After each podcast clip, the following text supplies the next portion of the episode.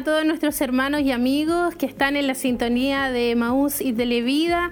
Para nosotros es un agrado iniciar una vez más esta transmisión en vivo de nuestro culto de gloria en este día jueves ya, hermano Arturito, 9 eh, de diciembre. ¿Cómo está usted? un poquito cansado, un poquito de calor también, pero damos gracias al Señor porque nos concede esta oportunidad de poder también compartir con cada uno de nuestros hermanos este culto de gloria el día de hoy, jueves 9 eh, de diciembre. Y junto a usted también eh, poder compartir eh, con toda la congregación de la ciudad de Chillán, de aquí los alrededores también, que nos acompañan día a día en este lugar. Así es, para nosotros es un agrado poder eh, comenzar. La verdad es que, eh, como dice usted, estamos un poco acalorados acá en el set. Hace bastante calor acá en nuestra ciudad de Chillán. Bueno, el día de hoy se pronosticaron como 35 grados, hermano Arturito. Así que la verdad es que todavía se siente eh, esa temperatura alta en nuestra ciudad. Pero damos gracias a Dios porque Él nos ha dado este nuevo día y nos da también la fuerza, nos da también... Eh, nos pone en nosotros el deseo de poder estar en este lugar, de poder compartir también un tiempo en la presencia de nuestro Dios y no solamente nosotros acá, sino que esperamos que ustedes también en casa puedan estar acompañándonos y siendo partícipes de esta celebración que tenemos acá donde nos reunimos como iglesia para adorar y bendecir como siempre el nombre de nuestro Dios. Y por sobre todas las cosas, el tiempo que Dios nos ofrece hay que aprovecharlo al máximo. Es el tiempo en donde nosotros como cuerpo de Cristo, como iglesia, tenemos que disfrutar en la presencia del Señor estos momentos que Dios nos regala. Hay que aprovecharlo al máximo. No sabemos el día de mañana, no sabemos qué, qué sucederá. Eh, eh, lo que sí sabemos es que eh, Jesús viene por nosotros y lo importante es que podamos también eh, atesorar eh, la palabra del Señor, atesorar todo lo que es relacionado y concerniente a lo que Dios nos, nos ministra, nos enseña, entonar cánticos de alabanza en este lugar también junto al grupo Renuevo. Y de hecho también nuestro corazón puede estar abierto a oír la enseñanza, la administración eh, de parte del Señor en los labios de nuestro obispo Alfonso Montesino, que han sido de mucha bendición y esperamos que el día de hoy también eh, muchos hermanos puedan formar parte de lo que se está transmitiendo y puedan también disfrutar este tiempo hermoso en la presencia del Señor. Así es, vamos a tener eh, la oportunidad de volver a escuchar también un tema enfocado en el verdadero carácter del cristiano. Hoy vamos a estar viendo, hermano Arturo, eh, la benignidad. Así que esperamos también que Dios nos pueda bendecir a través de la administración de la palabra, que nos pueda también eh, darnos también ahí respuestas, por supuesto, que es, que es, muy importante de poder eh, recibir. sabemos que la palabra del Señor y el Espíritu Santo no solamente nos ayuda a tener esa relación con nuestro Dios, sino también nos lleva a tener esa relación con las personas que están a nuestro alrededor. Así que hoy vamos a estar estudiando este atributo, esta característica tan importante también que nuestro Señor Jesucristo, eh, por supuesto, tiene y que también nosotros, hermano Arturo, tenemos que reflejar. Ya, así que ahí a poner atención a la palabra y esperamos también que los puntos que hoy nuestro obispo esté marcando en el mensaje también lo podamos tomar nosotros en nuestra vida, aplicarlo. Sé que a veces se nos torna un poco difícil, eh, sobre todo porque también hay un carácter en nosotros que aflora en las diferentes situaciones y a veces eh, cuesta que ahí el Espíritu Santo tome gobierno de nuestra vida, pero sin lugar a dudas Dios traerá una palabra que nos bendecirá, que nos fortalecerá y que nos ayudará también a, a, ser como Cristo. Cada palabra que viene de parte del Señor es una eh, enseñanza para nosotros y nosotros debemos recibirla, debemos atesorarla sin lugar a dudas. Eh, muchas veces quizás leemos, nosotros escudriñamos la palabra del Señor, pero nunca nos interiorizamos en ella, no meditamos, no, eh, no vemos lo que el significado tiene de cada palabra que, que está escrita en la, en la Biblia y de hecho hoy y como en todos los temas que hemos recibido, algo nuevo Dios nos ha ministrado, algo nuevo Dios nos ha enseñado y es por ello que el día de hoy también no va a ser la excepción. Así es que hermano querido, usted en el lugar que se encuentre pueda también sentirse cómodo, pueda disfrutar, pueda también formar parte de este culto de adoración y de alabanza a nuestro Dios y por sobre todas las cosas también escuchar el consejo eh, divino que viene de parte de lo alto, que viene de lo alto, ¿no es cierto?, que nos hace muy, muy bien a nosotros como cristianos. Así es que, hermano querido, solamente instarles, motivarles a que permanezcan la sintonía nuestra. Eh, prontamente ya el coro renuevo estará, eh, eh, ya están ensayando las alabanzas para que junto a ustedes también y junto a nosotros todos unidos en un solo sentir podamos exaltar ese nombre que es por sobre todo nombre. Así es, así que ánimo a mi hermano que está ahí en la sintonía, no se despegue, esté muy pendiente ahí también de la transmisión. Nosotros aprovechamos estos minutos previos solamente para motivar, amenizar un poco el momento antes de comenzar con nuestro culto, pero después viene lo más importante que es poder estar y adentrarnos también en este tiempo donde buscamos del rostro de nuestro Dios y escuchamos también su palabra. Hoy tenemos el tema la, la benignidad, así que ahí va a estar esa bendición también siendo ministrada para nuestras vidas. Y recuerde también que estamos en Facebook. Eh, no habíamos mencionado, ahí están nuestras redes sociales muy activas y por supuesto esperando también el comentario y el saludo, eh, la respuesta desde donde nos sintoniza de nuestros hermanos que han estado también saludándonos desde el inicio de la transmisión. Así que en Televida nos busca como Televida Chillán y ahí nuestra, eh, nuestro hermano, perdón, Mario Fuente nos envía un saludo y nos dice un agrado poder verles.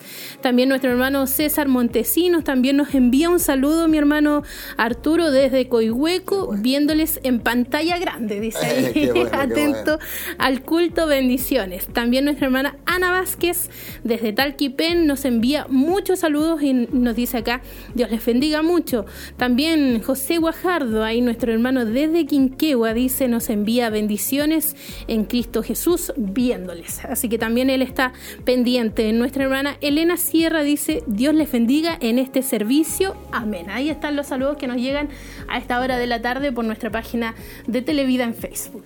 Desde Sillán, Coihueco, y también, por supuesto, eh, lo mencionado usted Talquipén también, sí, Quinquegua. Quinquegua, mire que Qué hermoso saber de nuestros hermanos que también están compartiendo este, este momento en donde ya prontamente vamos a ir a lo de lleno que es eh, el culto de adoración, de exaltación a nuestro Dios y también a reunirnos en un solo sentir y poder compartir junto al grupo Renuevo las alabanzas a nuestro Dios y para prontamente ya estar escuchando esa enseñanza que Dios también tiene eh, para nuestra vida. Así es que arriba ese ánimo, siga con nosotros, permanezca con nosotros en la sintonía. Eh, echamos de menos muchos saludos, muchos hermanos que también eh, quizás no han podido, muchos de ellos quizás están en el trabajo, pero sí están conectados, están ahí disfrutando de lo que está sucediendo en este lugar y anhelando, por supuesto, que el culto comience pronto para ser bendecido de parte del Señor.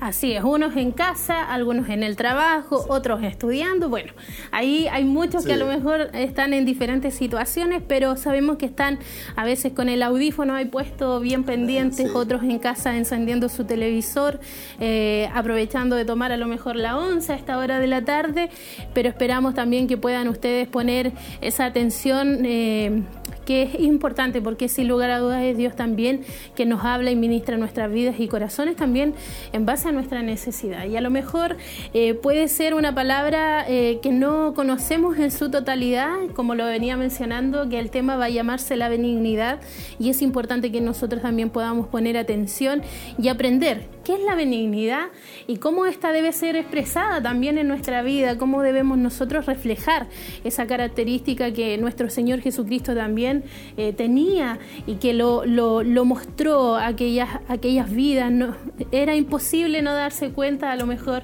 la benignidad que tenía nuestro Señor Jesucristo. Así que a poner atención, si usted tiene papel y lápiz, aproveche. Yo creo que es bueno también a veces tomar nuestros apuntes y después tener la oportunidad a lo mejor de volver a revisar y que Dios también ahí pueda seguir ministrando también eh, en base a lo que Él ya nos ha ministrado antes. Así que ahí está la invitación, estamos a minutos, vamos a iniciar ya con nuestro culto de gloria junto a nuestros hermanos que están acá, un lindo grupo de ellos también ha podido llegar y por supuesto se están preparando también para, para iniciar con este culto. Sí, muchos hermanos están eh, ya eh, todos ocupando su lugar y por, supuesto siguiendo el protocolo correspondiente y de hecho también como estamos acá en este lugar anhelante ya para prontamente dar comienzo a este culto de adoración. Y usted también ahí en casita esperando que a través de las pantallas, a través de la radio, usted también pueda ser bendecido, escuchar, sentir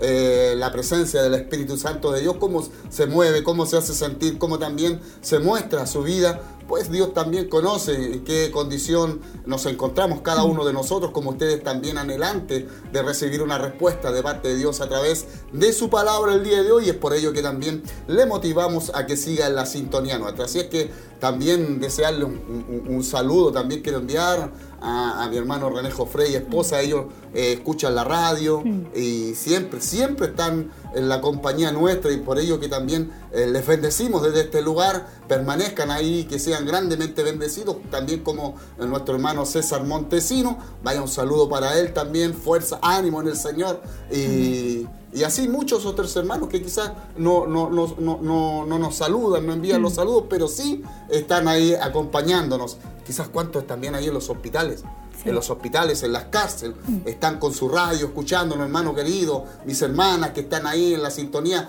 Dios les bendiga, ánimo, fuerza en el Señor. Sabemos que Dios tiene una palabra de bendición para su vida a través del eh, día de hoy y, esperamos que se goce en la presencia del Señor, recobre ánimo en, el Señor y de esa manera también disfrutar junto a nosotros eh, en las alabanzas y y poder, y poder también anhelar, anhelar cada día ese toque maravilloso y saber que Dios no nos ha abandonado.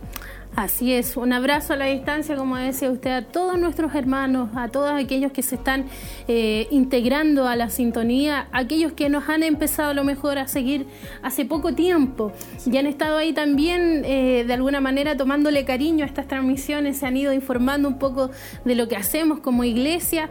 Un saludo para ustedes también. Hay muchos que están en el silencio, que no les vemos, que no les conocemos, pero sabemos que el Señor sí les conoce, se ha estado pendiente de usted y como decía ahí usted también, mi hermano Arturo, le enviamos un saludo y por supuesto también les animamos a que puedan estar junto a nosotros en esta tarde. Y no queremos nosotros eh, seguir eh, hablando más, sino que queremos también que ustedes puedan compartir de este culto de gloria en el Centro Familiar de Adoración, si lo es acá en la ciudad de Chillán.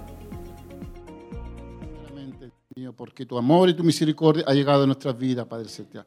Gracias, Dios mío, porque hemos podido llegar juntos en unánime, Dios mío, reunidos, Padre amado, para alabar y bendecir tu nombre, Dios mío. Bendice, Señor Jesús, este servicio de oración a Dios. Bendice mis hermanos coristas, Padre Celestial. Bendice a cada uno de mis hermanos que está escuchando por la televisión, por la radio, Dios mío, por internet. Guárdanos, protégenos en este día, Dios mío.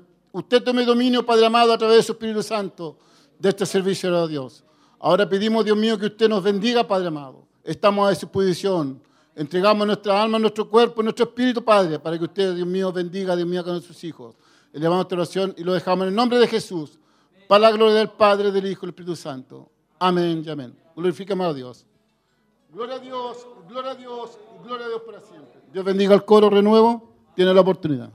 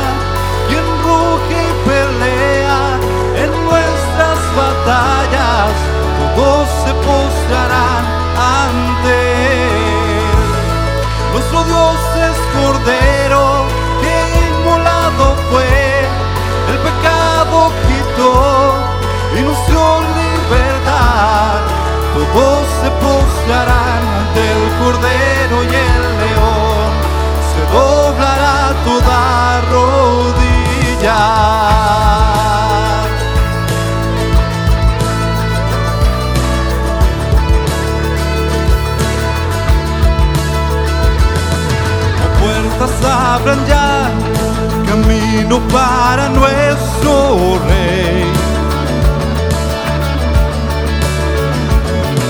Él vino a salvar y al cautivo libertar, pues quien detiene al poderoso. Nuestro Dios es león, el león.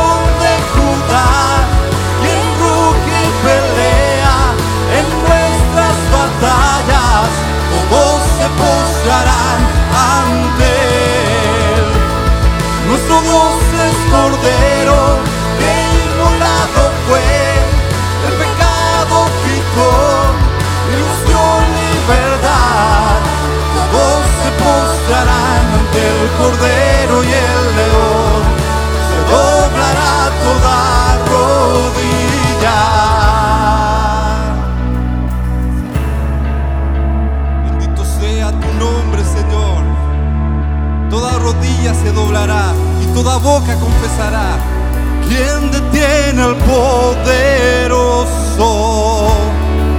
¿Quién detiene al poderoso? ¿Quién detiene al poderoso? ¿Quién detiene al poderoso? ¿Quién detiene al poderoso?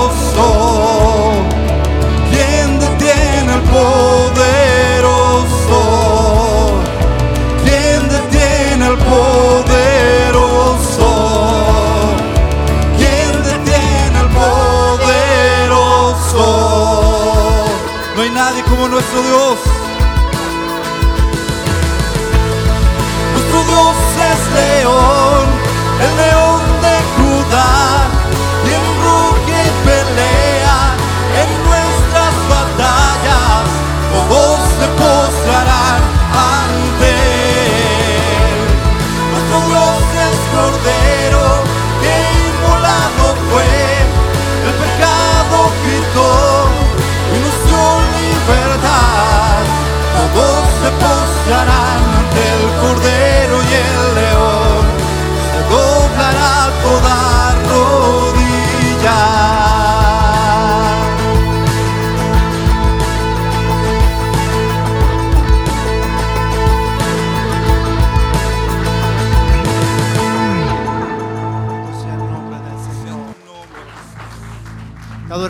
Jesús en esta tarde. Tú eres digno de toda adoración.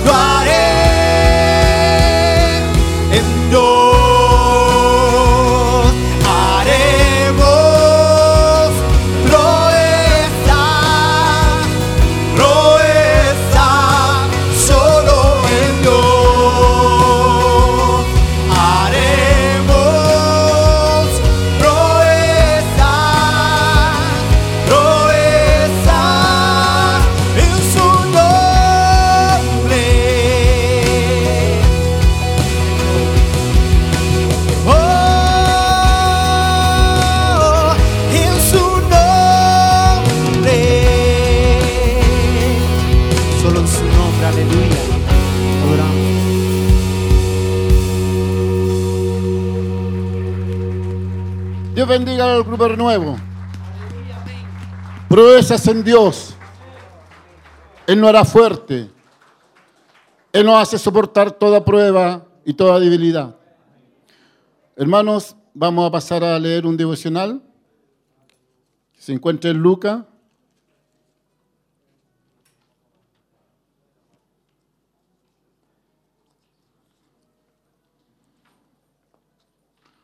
Lucas 9, capítulo 23 y 24. Y lo hacemos en el nombre del Padre, del Hijo y del Espíritu Santo. Y dice así. Y decía a todos, si alguno quiere venir en pos de mí, niéguese a sí mismo. Tome su cruz cada día y sígame. Porque todo el que quiera salvar su vida, la perderá. Y todo aquel que pierde su vida por la causa de mí, éste la salvará. Mire qué promesa grande nos hace Dios. ¿Mm? ¿Cómo no adorarle? ¿Cómo no bendecirle, mi hermano? Vamos a orar por esta palabra. Vamos a orar para que también Dios, a través de su Espíritu, haga cosas grandes en nuestro siervo, nuestro obispo. Inclinado nuestro rostro, Padre eterno, te damos las gracias, Dios mío. Primeramente, Dios mío, por la vida y la salud que nos has concedido. Y poder reunirlos, Padre Celestial, esta tarde, Dios mío, juntos en un ánime, Dios mío, con un solo espíritu, Dios mío, de poder adorarte, bendecirte. Padre, gracias, Dios mío, porque podemos estar aquí, Señor Jesús. Padre, en nombre de Jesús presentamos a nuestro obispo, Padre Celestial, para que usted, Dios mío, tome, Señor Jesús, dominio de él, Padre amado, a través de tu espíritu, Dios mío. Que reprenda todo espíritu de enfermedad que pueda atormentar su vida, Padre amado. Señor, que el poder del Espíritu Santo, Dios mío, obre, Dios mío, cada día, así como nuestra pastora Evita, Padre Celestial, y a cada uno de sus hijos, Padre Celestial. Gracias, Dios mío. Gracias por esta oportunidad que tú me concedes, Dios mío. Ahora, Dios mío, quedamos en tus manos, Dios mío. Quedamos, Señor Jesús, para alabarte y bendecirte, Dios mío. En el nombre del Padre, del Hijo y del Espíritu Santo dejamos esta oración y glorificamos a nuestro Dios. Gloria a Dios, gloria a Dios, gloria a Dios para siempre. Dios bendiga al rubro nuevo. Sigue teniendo la oportunidad. Bendición. Lo viejo ya pasó, mas tu amor no cesó.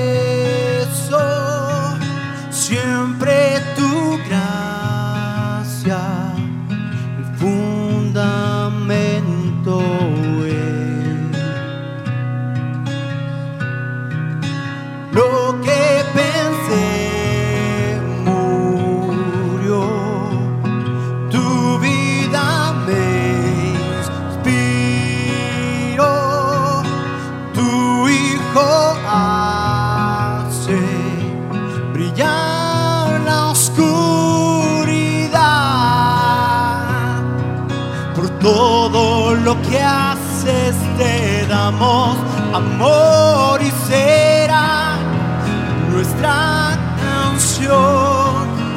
Jesús te amamos.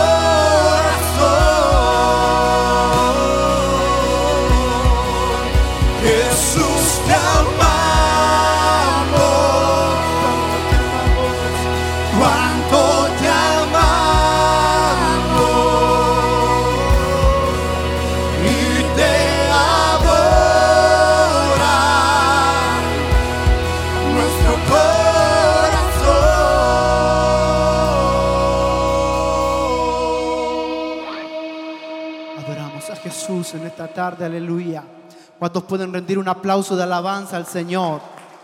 ¿Cuántos pueden decir que aman al Señor con todo su corazón? Bendecimos su nombre en esta hora, aleluya.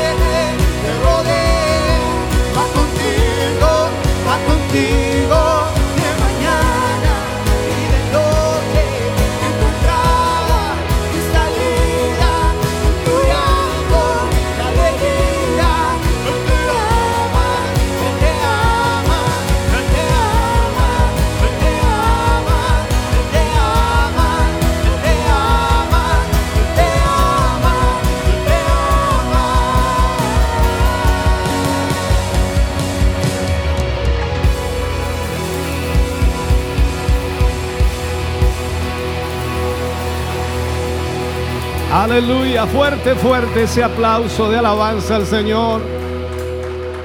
Digno es el Señor, digno de ser alabado. Bendito sea el nombre del Señor. Aleluya. Gracias Jesús. ¿Cuántos tienen una palabra de alabanza para el Señor en esta tarde? ¿Cuántos pueden decirle gracias Señor por tu amor? Gracias por tu misericordia. Su bondad es grande. Sus misericordias son inescrutables, dice su palabra. Agradecemos al Señor por su misericordia en esta hora.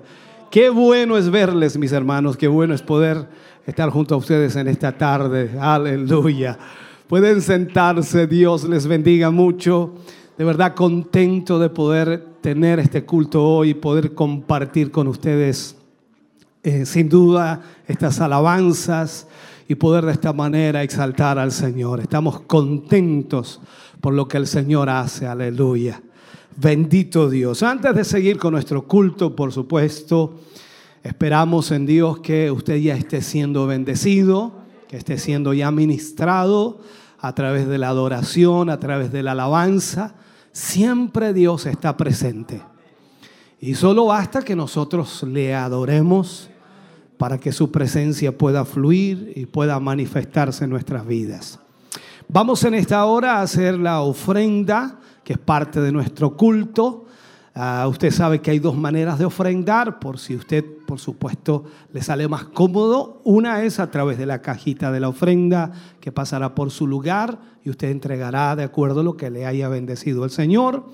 O también podrá ir a la mesita que está atrás de esa forma a través de su tarjeta o el Red Bank que le llamamos, podrá también hacer una transferencia a través de su tarjeta para bendecir la obra del Señor. Siempre agradecidos estamos por su apoyo, su aporte a la obra de Dios. De esa manera es como la obra del Señor sigue avanzando. Y a pesar de todo lo que hemos vivido en estos casi años, ocho meses, nueve meses ya, sin duda la misericordia de Dios ha sido maravillosa. Y también con ustedes en forma personal, como familia, sin duda, yo creo que Dios ha sido bueno y es por eso también que agradecemos al Señor. Así que vamos a, cantar al Señor, el grupo Renuevo cantará al Señor y usted ofrendará para la obra de Dios. Nuestros hermanos que están en la sintonía de la radio, la televisión, la internet, sin duda también estarán luego, luego eh, ellos aportando, ofrendando. Por ahí un hermano me preguntaba, pastor, escuché algo así de, de un aparato que se podía ver el canal. Claro que sí. Hay un aparato que se llama Roku, ya el Roku, ya usted lo compran en alguna tienda, ya sea en Falabella o cualquier lugar. Tiene que importante que sea Roku. Ahí usted lo instala en su televisor, eh, si usted tiene wifi en su casa, internet. De esa manera entonces usted podrá tener el canal Televida en HD las 24 horas del día, ya que usted baja ahí la aplicación a ese Roku y tiene, bueno, no tan solo ese canal, muchos más, pero el canal Televida tiene allí la aplicación para que usted pueda verlo las 24 horas del día en HD. ¿Qué le parece? Así que por lo menos ya adelantándonos en eso, ya vendrá la señal abierta en donde usted necesitará solamente la antenita arriba, pero ya por lo menos con eso puede ya comenzar a tenerlo, aparte del computador, aparte del internet, aparte de la aplicación que también está para los celulares, en fin, viendo maneras y formas de que usted también tenga la posibilidad de tener el canal allí constantemente. Vamos a entonces a orar a Dios para que usted pueda ofrendar y de esta manera pueda bendecir la obra de Dios. Incline su rostro. Padre, oramos en esta hora. Agradecemos infinitamente su gran amor y misericordia. Gracias le damos, Señor, porque en esta hora y en este momento usted permite que su pueblo, su iglesia, Señor, a través de esta generosidad y a través, Dios mío, de este deseo y anhelo de aportar a su obra, puedan ellos, Señor, llevar adelante todo lo que usted está haciendo a través de esta obra. Cientos y miles de personas están siendo alcanzadas diariamente a través de la palabra predicada, ya sea por radio, por televisión o internet. Sin duda, Dios mío, su mano se ha movido en favor de tantas personas. Y hoy, Señor, al ofrendar, estamos aportando para que eso continúe y para que tú sigas obrando y sigas tocando corazones como siempre lo has hecho. Señor, bendice tu pueblo, prospera tu pueblo, retribuye a tu pueblo como tú sabes hacerlo. Pedimos esa bendición tuya sobre cada uno de tus hijos, Señor, en esta hora y que esas ofrendas sean multiplicadas para tu obra. Lo pedimos y lo rogamos en el nombre de Jesús. Amén y amén, Señor. Canta el grupo Renuevo al Señor. Usted, por supuesto, ofrenda para la obra del Señor. Dios ama al dador alegre.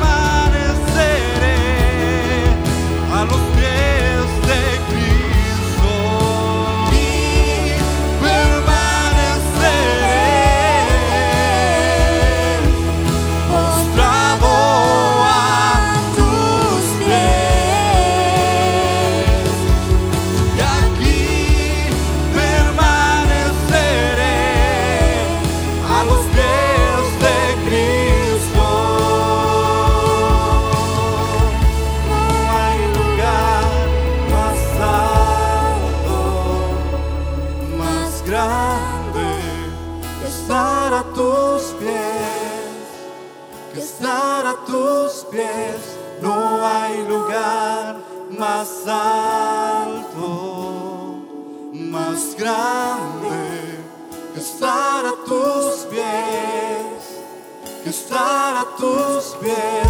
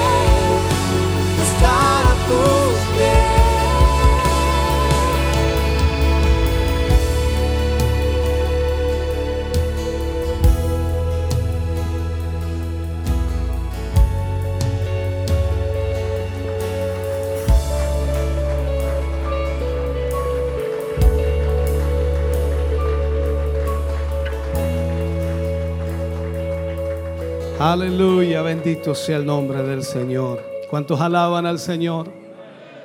Bendito Jesús. Vamos a ir a la palabra del Señor en esta tarde. Y vamos a abrir nuestra Biblia en el libro de Efesios. Libro de Efesios en el capítulo 4, versículo 32. Efesios capítulo 4, versículo 32. Bendito Dios. Allí tendremos la, la palabra de Dios en nuestra vida. Esperamos el Señor nos hable a cada uno de nosotros. Seamos bendecidos por esta palabra. Bendito sea el Señor.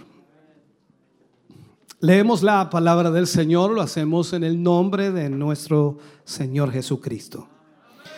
Dice, antes, antes sed benignos unos con otros, misericordiosos, perdonándoos unos a otros, como Dios también nos perdonó a vosotros en Cristo. Vuelvo a leerlo. Antes sed benignos unos con otros, misericordiosos, perdonándoos unos a otros, como Dios también os perdonó a vosotros en Cristo. Oremos al Señor Padre. En el nombre de Jesús vamos ante tu presencia, eh, dando muchas gracias, Señor, por tu gran amor y misericordia, porque nos permites en esta tarde reunirnos como pueblo tuyo y poder, Señor, a través de tu palabra ser ministrados, guiados, para que de esta manera, Señor, tu palabra cobre vida en nuestros corazones. Gracias por lo que hoy recibiremos. Gracias por la atención que tus hijos, tus hijas tendrán a esta palabra. Y gracias Dios mío por tu presencia moviéndose en este lugar. Hoy Señor te agradecemos infinitamente a ti y esperamos que tu Espíritu Santo Señor tome el control y dominio primeramente de nuestra mente y corazón para que podamos Señor abrirnos a tu palabra y poder entender, Señor, lo que tú deseas de nosotros. En el nombre de Jesús pedimos tu bendición. Amén y amén, Señor. Fuerte ese aplauso de alabanza al Señor. Aleluya. Gloria a Dios. Bendito sea el nombre del Señor. Puede sentarse, mi hermano. Dios le bendiga. Alabado sea el nombre del Señor. Vamos a hablar en el día de hoy, usar como título en la lección número 6. Recuerde que estamos hablando del verdadero carácter del cristiano. Aunque nos perdimos una semana, ¿no?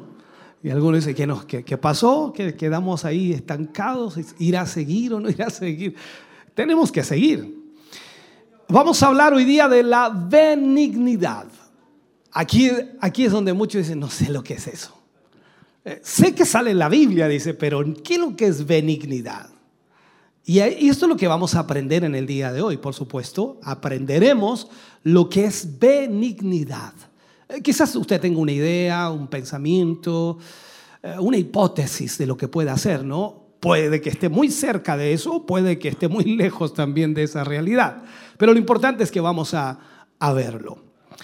Vivimos hoy día en un mundo que está lleno de personas cortantes, cortantes. Cuando hablamos con ellos nos damos cuenta que algunos son muy cortantes en su conversación. Personas incluso que eh, insultan a, a los que están a su alrededor. Personas que, ejemplo, no le abren la puerta a, a las señoras de edad o a los ancianos, por decir así, que van con paquetes a veces, no tienen ese, esa cortesía. Incluso se ríen de las desgracias de los demás y tratan de muchas veces de demostrar superioridad, pasando lamentablemente por encima de los demás. Ese tipo de personas están por todas partes en el mundo. Y eso es lo que nosotros entonces necesitamos también ver a la luz de la escritura, cuál es nuestra reacción y cuál debe ser nuestra manera de ser. Sin embargo, como dije, existen eh, otras personas que, por ejemplo, ceden su puesto en la fila. Elogian a las personas que los rodean, poniendo algunos ejemplos, ¿no? Se apresuran a abrirle la puerta a un anciano o a una anciana que viene a veces con paquetes y muestran, por supuesto, de esa manera la solidaridad con los que a veces también tienen infortunios.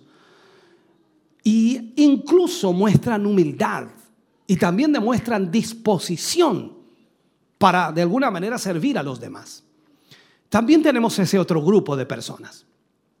Por un lado está ese, ese, grupo de personas que siempre están pasando a llevar a los demás y por el otro lado está ese grupo de personas que siempre están tratando de ayudar a los demás o servir a los demás. Y en esto podríamos decir nosotros entonces que es fácil eh, identificar a las personas que muestran benignidad. ¿Ya? Fácil identificar a las personas que muestran benignidad. Desafortunadamente, las personas que basan su pensamiento en la mentalidad de la eh, supervivencia del más fuerte, hoy día tenemos ese, ese pensamiento en el mundo y está muy marcado, la supervivencia del más fuerte. Y es probable incluso que, que no vean la lógica de la verdadera eh, benignidad. Ellos no están preocupados de ser benignos con las personas, sino que siempre están tratando de vivir su propia vida de la manera como a ellos les gusta. A muchas personas les gusta recibir la benignidad, ya se les explicaré totalmente lo que eso significa. Pero a menudo no ven el beneficio de ser benignos. Esto es como decir, en alguna manera, nos gustan que nos traten bien, pero no nos gusta tratar bien. Nos gusta que nos hagan favores, pero no nos gusta hacer favores. Nos gusta que nos ayuden, pero no nos gusta ayudar. Esta es la realidad de este mundo, ¿no? Entonces, continuando en esta serie que estamos tomando acerca del verdadero carácter del cristiano, nos encontramos aquí con la parte donde el fruto del Espíritu está en relación con nuestro prójimo. El fruto del Espíritu nos lleva entonces a este punto de la benignidad que tiene una completa relación con el prójimo. Ahora, como bien sabemos, el trabajo del Espíritu Santo a través de la palabra no es solo dirigirnos a una relación correcta con Dios, sino también con los, con los que están a nuestro alrededor.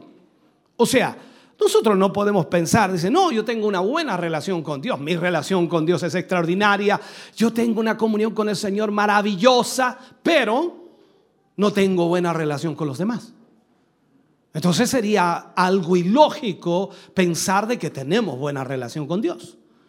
Y quizás muchas veces también usted ha escuchado a muchas personas decir, no, yo paso la vida orando, paso la vida ayunando, paso la vida leyendo la Biblia, pero tiene mala relación con las personas. Entonces ahí uno dice, bueno, si pasa la vida orando, leyendo la Biblia y ayunando, entonces ¿cómo no va a aprender lo que significa relacionarse? En este sentido, entonces debemos entender algunas cositas. La meta del Espíritu Santo es que nos parezcamos a Cristo.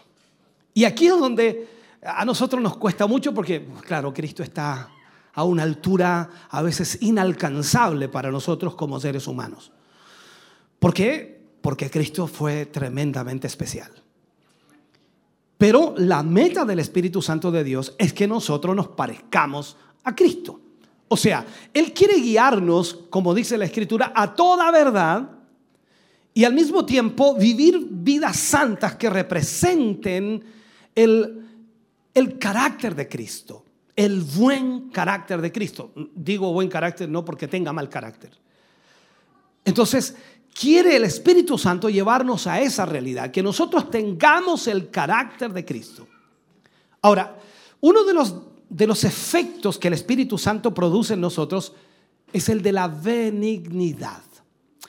Pero aquí aclaremos, ¿qué es benignidad? Como dije al principio, posiblemente usted tenga una hipótesis, una idea, un pensamiento, puede estar alejado o muy cerca de lo que puede ser benignidad. Ya he planteado algunos ejemplos que posiblemente usted agarra y dice, bueno, parece que va por, esta, por este lado la cosa. Perfecto. Comencemos a definir entonces lo que es benignidad. En primer lugar, benignidad no significa que uno tenga el carácter débil o que tenga falta de convicciones. Porque a veces las personas también confunden esa situación. Es más bien ser apacible, apacible en nuestro trato. Alguien diría dulce en nuestro trato, tierno con los otros. Me parece que estoy hablando de ustedes, ¿cierto? Aquí, aquí donde todos empezamos, bueno, con, con- la mascarilla no se ve mucho, pero los ojos ahí comienzan a brillar. Entonces yo digo, estoy hablando de ustedes. Entonces, ser apacibles en nuestro trato, dulces, tiernos con los otros. Seamos honestos, nos cuesta ser tiernos, nos cuesta ser apacibles, nos cuesta ser eh, dulces en nuestro trato con las personas. Pero al mismo tiempo podemos agregar que benigno significa ser pacífico, gentil. Por ahí va entendiendo, ¿no? Más aún, sin rencores y amables con los demás. O sea, aquí es donde comenzamos a entender entonces lo que es la palabra benignidad. Ser apacibles, dulce en el trato con los demás, tiernos con los otros, ser pacífico con los otros, ser gentil, sin rencores y amable con los demás. Ahí son hartas cosas, ¿no? Pero esa es la benignidad. Cuando Pablo escribe la carta a los Efesios, Pablo lo que hace es exhortarles, por supuesto, a cada creyente a ser benignos unos con otros. O sea, tiene que ser recíproco benignos unos con otros. Yo soy benigno con usted, usted es benigno conmigo, yo soy dulce con usted, usted es dulce conmigo, por decirlo así. Usted, yo soy gentil con usted, usted es gentil conmigo y así sucesivamente. Es, debe ser recíproco. Y esto no es una obligación, sino que debe nacer del Espíritu. Si el Espíritu de Dios está en usted, ¿en cuanto está el Espíritu de Dios aquí? Lo va a guiar a eso. Usted va a ser pacífico, no va a andar siempre peleando, ni, armando guerra, ni andando armando camorra, como dicen en el campo, ¿no?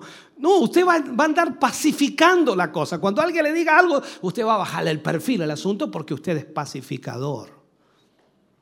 Entonces, cuando Pablo le habla de esto, que sean benignos unos con otros, la palabra que se traduce aquí como benigno es amabilidad o misericordia. Sean amables unos con otros, sean misericordiosos unos con otros. Entonces, cuando vamos a tratar de entender el sentido etimológico de la palabra benigno, significa algo o alguien que no causa daño algo o alguien que no causa daño.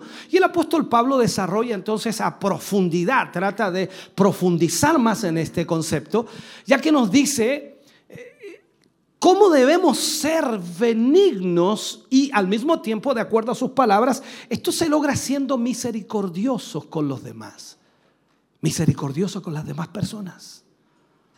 Es como decir, sabiendo perdonar.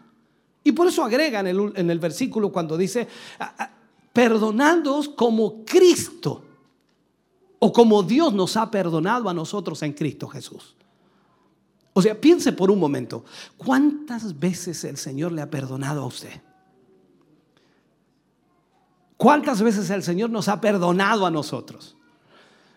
Se nos perdió la cuenta. El niño diría chorrocientas mil veces. ¿Cuántas veces usted ha perdonado a su hermano? Ah, no, eso es fácil, como dos.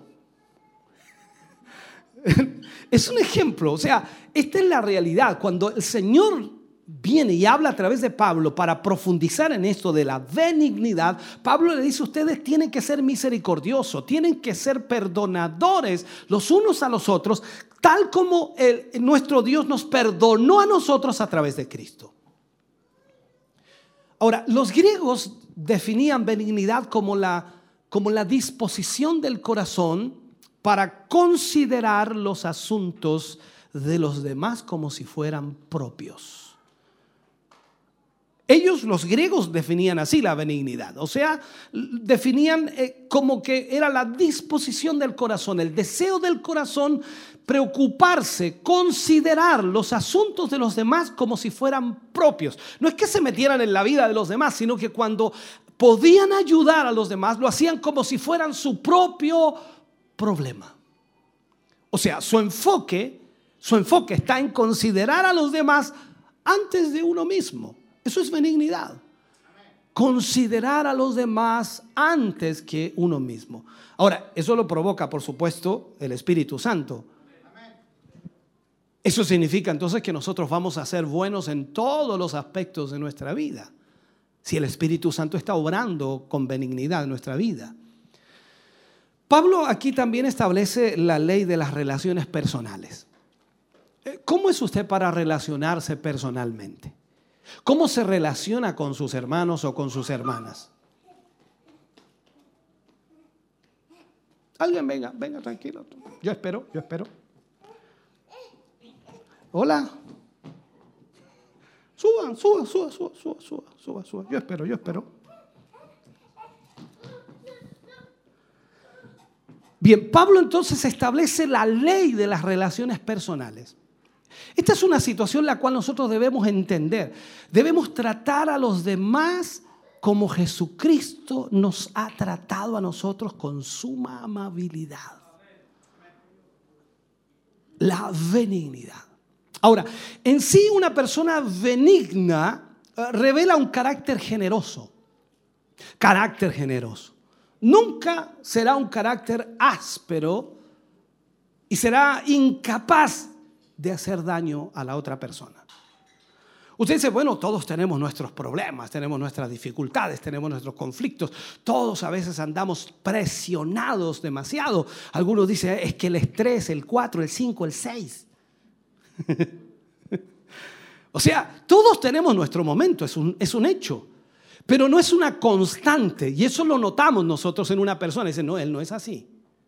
Él no es así. No, algún problema tiene, pero él no actúa normalmente así. Entonces, ¿cuándo actúa o cómo actúa normalmente? Actúa, por supuesto, siendo benigno con los demás. En otras palabras, es generoso, nunca áspero, es incapaz de hacer daño.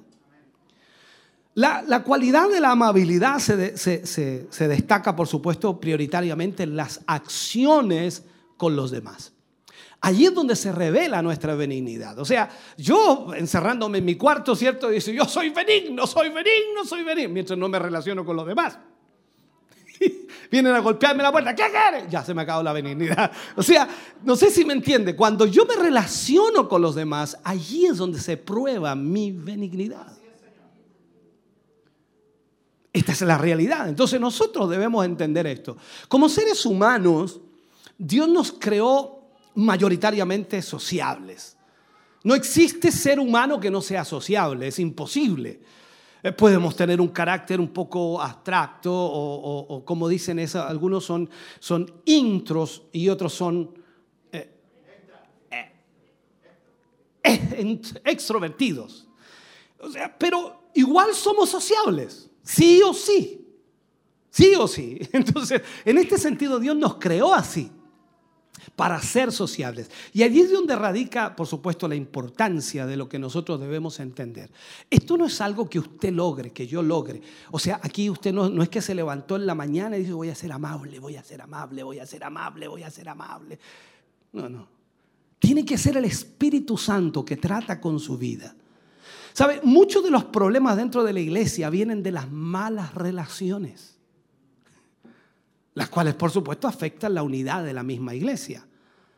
Los conflictos de la iglesia nacen de las malas relaciones. Me miró mal, no me saludó, me saludó mal, me hizo un desprecio. Y ahí comenzamos, ¿cierto? Esos son detalles chiquititos, ínfimos, que más de hablar dice, no, anduvo hablando de mí, dijo algo, inventó algo, creó algo. Este siempre inventa males. Todas esas cosas son por la mala relación que tenemos. ¿Por qué? Porque no somos benignos unos con otros, no somos misericordiosos unos con otros, no, no nos respetamos unos a otros. Y en esto debemos ser de esa manera. Como seres humanos, hermano querido, estamos en constante comunicación. Ahora yo me estoy comunicando con ustedes, ustedes se comunican conmigo. Aunque ustedes no hablo nada, pastor, pero yo veo su reacción. Si se me aburre, yo me doy cuenta que está aburrido y trato de animarlo. O sea, esa es una realidad, porque me doy cuenta, esta es la comunicación, comunicación verbal como también comunicación que no es verbal. Y esas son comunicaciones de todas maneras. Entonces, si usted piensa que yo no me doy cuenta de esa comunicación, claro que uno se da cuenta y aprende con los años a conocer esa comunicación no verbal. Y uno sabe cuando hay un hermano que está aburrido y que se perdió en el tema y anda mirando alguna cosa que se le perdió no sé a dónde. Entonces, uno se da cuenta de ese tipo de cosas y uno trata en lo posible de volver a meterlo al tema y vuelve otra vez a recapitular para poder entonces introducirlo, pero cuesta un poquito. Entonces, como decía, todos nosotros los seres humanos estamos en constante comunicación. Y nosotros a través de esa comunicación resolvemos problemas entre personas. Al mismo tiempo, a través de esa comunicación, amonestamos a los que hacen mal las cosas. Y eso no significa que no seamos, ¿me entiende?, personas que amemos a los demás, sino que debemos hacerlo y al mismo tiempo a través de la comunicación animamos a los tristes y fortalecemos a los decaídos. Creo que eso también usted lo hace, ¿no? Ahora, si la cualidad de la amabilidad no existe entre nosotros, podemos llegar incluso a causar grandes conflictos. El no ser amable. Mm, Es complicado, ¿no? Llega alguien a su lado, ¿cierto? Y dice, mi hermano es una persona nueva, ¿le puede dar usted el asiento? Y dice, no, es mío. A usted no le afecta, le afecta al que le habló y le afecta al nuevo. Y cree inmediatamente un cortecircuito. Entonces esa persona se va con una imagen no muy agradable suya. ¿Me sigue, cierto? Entonces, cuando nosotros no somos amables, estoy colocando ejemplos sencillos nada más, eh, sobre todo cuando nosotros no somos muy, muy eh, dulces, como dije en delante, sino que somos ásperos o somos imprudentes en el trato con los demás. Pablo nos muestra un precioso ejemplo de, de- virtud cuando él escribe, por ejemplo, a los tesalonicenses, primera de tesalonicenses, capítulo 2, versículos 6 al 12. Varios versículos vamos a leer, pero que son importantes. Dice, ni buscamos gloria de los hombres, ni de vosotros, ni de otros, aunque podíamos seros carga como apóstoles de Cristo. Antes fuimos tiernos entre vosotros, como la nodriza que cuida con ternura a sus propios hijos. Tan grande es nuestro afecto por vosotros que hubiéramos querido entregaros no solo el Evangelio de Dios, sino también nuestras propias vidas, porque habéis llegado a sernos muy queridos. Porque os acordáis, hermanos, de nuestro trabajo y fatiga, como trabajando de noche y de día para no ser gravosos a ninguno de vosotros. Os predicamos el Evangelio de Dios. Vosotros sois testigos, y Dios también, de cuán santa, justa e irreprensiblemente nos comportamos con vosotros los creyentes. Así como también sabéis de qué modo, como el Padre a sus hijos, exhortábamos y consolábamos a cada uno de vosotros. Y os encargábamos que anduvieseis como es digno de Dios, que os llamó a su reino y gloria. O sea, Pablo aquí está profundizando en esto extraordinariamente. Entonces, en estos versículos, Pablo nos muestra un ejemplo de benignidad, preocupación, cariño, afecto, suavidad, dulzura, llámele todo aquello.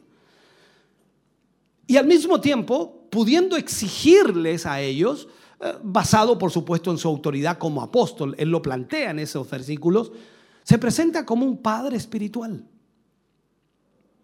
recordándoles primero su arduo trabajo a favor de ellos, el buen ejemplo que él dio, por supuesto, como, como líder, como apóstol, y al mismo tiempo recordándoles que los animó, que los consoló, que los exhortó a llevar una vida santa.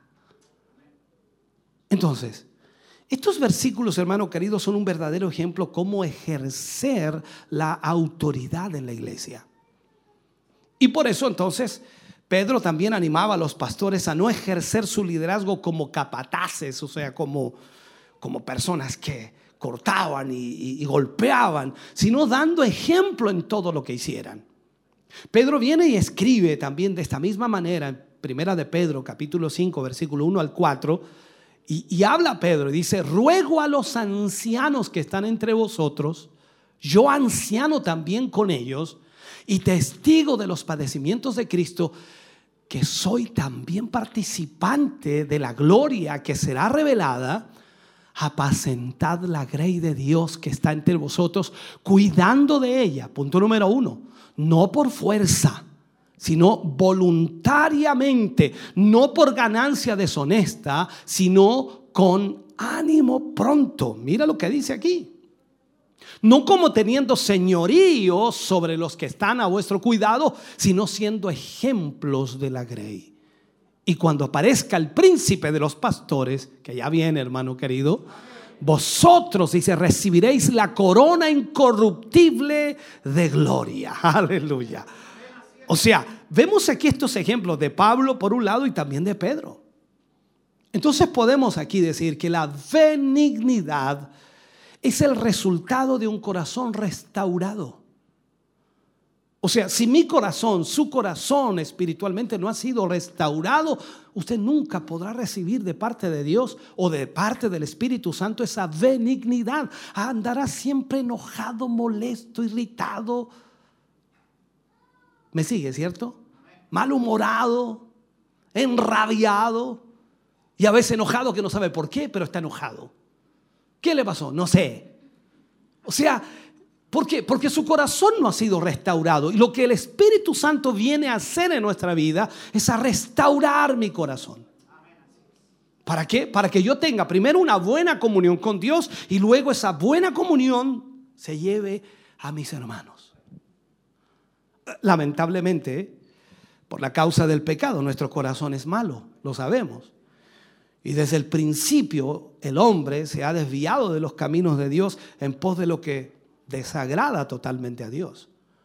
Si leemos Génesis capítulo 6, versículo 5, dice, y vio Jehová, y vio Jehová que la maldad de los hombres era mucha en la tierra y que todo designio de los pensamientos del corazón de ellos era de continuo solamente el mal. O sea, pensemos un poco en ese versículo. O sea, lo que mira Dios en nosotros, eh, ve que nuestro corazón a dónde va continuamente? Hacia el mal. Por eso el Espíritu Santo viene para cambiar, para restaurar eso y llevarlos continuamente hacia el bien. O sea, es ilógico, es totalmente contradictorio que un creyente, un hijo de Dios, un cristiano que dice amar a Dios, esté continuamente pensando en su corazón en el mal. Él tiene que estar pensando continuamente en el bien y no en el mal. Eso es lo que debe suceder. Ahora, cuando vemos estos versículos siendo así, difícilmente el hombre puede ser benigno, porque su corazón está declinado siempre al mal. De hecho, entonces, por eso el hombre también, o la mujer, hombre y mujer digo aquí, se transforma en un ser egoísta. Egoísta. Sin embargo, el Señor, ¿qué es lo que hace? Viene y transforma el corazón del cristiano por medio del poder del Espíritu Santo. Aleluya. Y el Espíritu Santo que viene y transforma ese corazón, le pone fin a ese deseo e inmediatamente introduce y produce fruto en el corazón de ese creyente.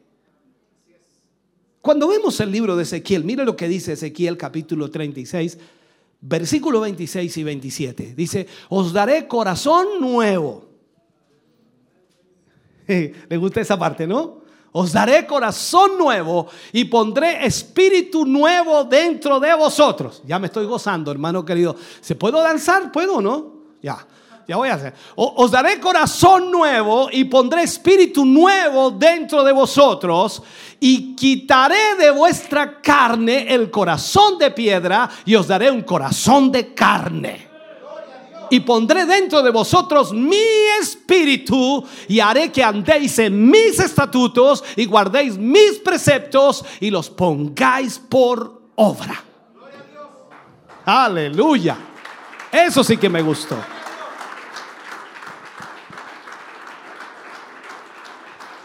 Entonces, una vez que el Espíritu Santo de Dios viene a su vida y transforma su corazón en un corazón de carne, no es, ese corazón de piedra, sino que un corazón de carne, es nuestra responsabilidad entonces cultivar el atributo de la amabilidad. Aleluya. Por eso usted, usted mire, la mayor parte de los cristianos, el más alto porcentaje de los cristianos son amables. ¿Se ha fijado usted? Son amables, así como usted. Gócese, hermano. Son amables como usted. Entonces, veamos esto. Desechan todo aquello que dañe las relaciones que podamos tener con los demás. Cuando el Espíritu de Dios está obrando en el corazón de una persona y está siendo transformado, cambiado, regenerado, entonces desecha todo aquello que pueda provocar conflicto, problema, drama, dificultad entre los demás. ¿Por qué? Porque Él está siendo transformado a la voluntad del Señor y se transforma en un creyente que es amable. Veamos otra cita para que reforcemos eso. Efesios capítulo 4, versículos 31 y 32. Lo que leíamos al principio más un versículo. Dice, quítese de vosotros toda amargura. ¿Está amargado hoy día? Una cosa es que haya comido algo que le produjo amargura, ¿no? Pero no, yo hablo de amargura, de espíritu. De repente venimos a la iglesia como medio enojado, así. Oh, yo con las eh, mascarillas no sé cómo está usted, si está sonriente o no, pero a veces venimos enojados. No, quítense de vosotros toda amargura, enojo, ira, gritería y maledicencia y toda malicia. ¿Y qué dice? Antes, sed benignos unos con otros, misericordiosos, perdonándoos unos a otros como Dios también os perdonó a vosotros en Cristo. O sea, aquí es donde debemos entender, si nuestro corazón está siendo tratado por el Espíritu Santo y está colocando ese fruto de benignidad, entonces se va a quitar todo aquello de nuestra vida porque ya no corresponde, porque ya no es parte nuestra. Por eso entonces nosotros vamos siendo transformados. Por tanto, si somos cristianos, estamos obligados a desechar toda maldad.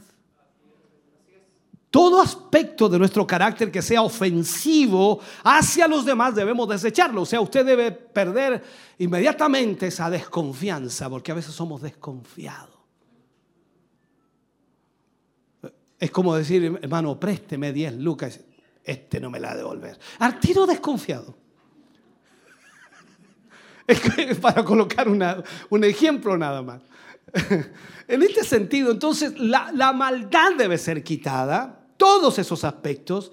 ¿Por qué? Porque no podemos ofender a los demás. Entonces, en su lugar, de todas esas cosas que teníamos en nuestro corazón antiguamente, debemos sustituirlas por buenas virtudes que favorezcan, por supuesto, nuestra relación con nuestros semejantes, con nuestros hermanos. Tal como Pablo lo vuelve a declarar y lo marca muy fuertemente cuando le escribe a los colosenses en el capítulo 3, versículo 12 y 13, les habla y les dice, vestidos pues como escogidos de Dios, santos y amados de entrañable misericordia, de benignidad, de humildad, de mansedumbre, de paciencia. Mire cómo dice, soportándoos unos a otros y perdonándoos unos a otros. Y si alguno tuviere, dice, queja contra otro, de la manera que Cristo os perdonó, así también hacedlo vosotros. No, es que este me ofendió, este, es, es que este yo no se la perdono. No, no. Como Cristo te perdonó a ti, perdónalo también a él. Es que me cae mal. No, pues hermano, perdónelo. Si el Señor lo perdonó, usted imagínese, usted también debe perdonar a su hermano.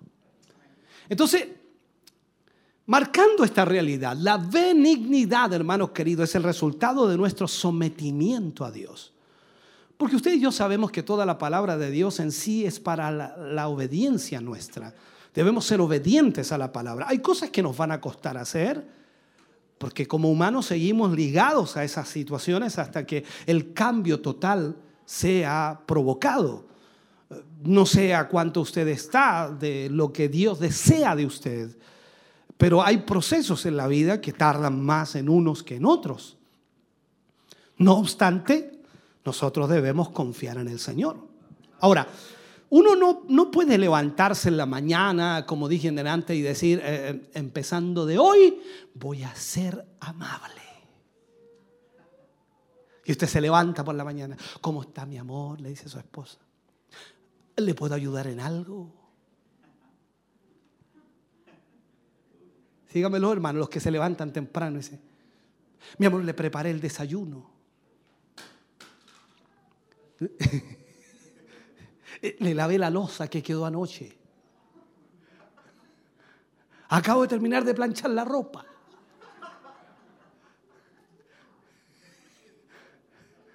La esposa se levanta preocupada porque escucha boche y él barriendo.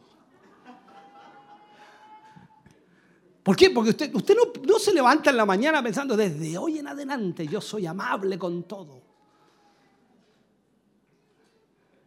Y se va a esperar la micro Y hay harta gente esperando, adelante, adelante, adelante, adelante. Y se fue la micro.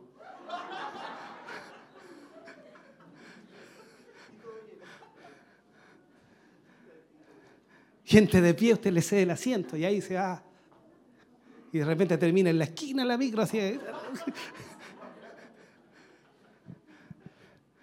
Entonces pasó el día siendo amable con todo el mundo, con todo el mundo, con todo el que pidió, porque usted decidió ser amable. Llega choreado a la casa y no soy amable con nadie más. La gente se aprovecha. Por eso le digo que no es algo humano, no es algo que usted pueda programar a hacer. Es algo que Dios tiene que provocar. Porque cuando usted ve que Dios es el que lo provoca, usted lo está haciendo primeramente para Dios y después para los demás. Usted no necesita que la persona a la cual usted le dio el asiento le diga, muchas gracias, como usted no hay otro, oray. No, no, no, no, no. Usted simplemente lo hace porque lo está haciendo para Dios. Y como dijo Pablo, escribiendo también a los colosenses, diciendo, todo lo que hagáis, hacedlo como para el Señor y no para los hombres. Del Señor es que viene la recompensa, así que usted lo hace para Dios. Ahora, como seres humanos, a veces, hasta con nuestras mejores intenciones, fracasamos. Porque dependemos a veces de nuestras propias fuerzas y ahí es donde fallamos. Como dije, usted no puede levantarse la mañana y decir, "Ah, de ahora sí, de hoy día en adelante voy a ser amable con todo el mundo. No, no, no va a poder, humanamente no va a poder. Entonces Pablo dijo que la amabilidad era un fruto del Espíritu. No puede crecer efectivamente sin el continuo trabajo del Espíritu Santo en nuestra vida. O sea, no es que usted diga, no, no, yo soy amable ahora, ahora soy amable. No, no, no. Tiene que el Espíritu Santo estar obrando en su vida para que ese fruto sea permanente en su vida. Vivir en el Espíritu significa ser controlado primero por su presencia. Saber que estamos en presencia del Espíritu Santo, que cuando usted está en la casa, en la calle, en el trabajo, donde quiera que esté, el Espíritu Santo está allí. O sea, primero eso, sabiendo eso, toda decisión y acción debe ser influenciada por su gloriosa presencia. Y por eso Pablo dice, por supuesto, ser llenos del Espíritu Santo. O sea, cuando usted es lleno del Espíritu, entonces usted está en presencia de Dios siempre. No importa dónde esté, no importa lo que vaya a hacer, no importa lo que esté haciendo, usted está lleno de la presencia del Señor. Por lo tanto, todo lo que hace lo hace para el Señor. Cuando esta presencia de Dios actúa en nosotros, comenzamos inmediatamente a reflejar, por supuesto, el Espíritu de Dios en nuestra vida. Y por ende, la amabilidad va mejorando así nuestras relaciones con los demás. Y de repente usted le dice, ¿qué te pasó? Te noto extraño, te noto raro. Y usted dice, ¿por qué? No, soy igual que siempre. No, no, no igual que siempre. Antes peleáis por cualquier cosa. Ahora amable, mire. Cediendo la silla, no. Cambiando el plato, dándole el plato mayor al otro, no, no, ande la viste. Algo te está pasando a ti. Y, O sea, usted comienza a darse cuenta de que los demás notan su cambio, aunque usted no lo, está notando porque es algo innato, algo que, que fluye, algo que nace, no es algo forzado, no es que usted se siente a la mesa y dice, el plato más grande es mío, quiero darle a alguien para que se note que yo estoy dando el plato más grande. No, eso fluye solo, compartir con los demás, dar a los demás, qué sé yo, no sé, estoy poniendo ejemplos. Entonces, lo primero que comienza a mejorar allí son las relaciones con los demás, con nuestros semejantes. ¿Cómo se relaciona usted con los demás? ¿Es bueno para relacionarse con los demás? ¿Sí? Bueno, tenemos entre comillas ciertos amigos o personas más conocidas que nos llevamos mejor, que hemos conversado más y uno, lógicamente, es más fácil relacionarse con ellos. Pero ¿qué pasa con aquellos que nunca se, se ha relacionado? Ahí cambia la situación. Entonces, la amabilidad es uno de los productos del Espíritu trabajando para nuestras relaciones. Cuando vivimos, hermano querido, en obediencia, llenos del Espíritu Santo, Lógico, los mandamientos bíblicos seguirán resonando y- y al mismo tiempo comenzarán inmediatamente a marcar nuestras vidas y así todas las malas cualidades serán sustituidas por buenas virtudes como la amabilidad. Entonces la benignidad produce resultados positivos. Resultados positivos. Aquí no hablo de ser positivo nada más, sino que produce resultados positivos, cosas buenas. La Biblia entonces muestra que la amabilidad produce resultados y en primer lugar decimos que ayuda a nuestra conciencia a estar en paz consigo misma. Mira lo que dice Proverbios 11, 17. Dice, a su alma hace bien el hombre misericordioso, mas el cruel se atormenta a sí mismo. ¿Cuántas veces le ha pasado a usted que se ha choreado, se ha enrabiado, se ha molestado porque otros van prosperando y usted no le ha ido mal? Mas el cruel se atormenta a sí mismo, pero a su alma hace bien el hombre misericordioso. Qué bueno que le ha ido bien a mi vecino. Qué bueno que al hermano le ha ido bien. Aleluya, mire que le ha ido bien. Se compró un autito nuevo. Aleluya, yo en bicicleta, bendito sea el Señor.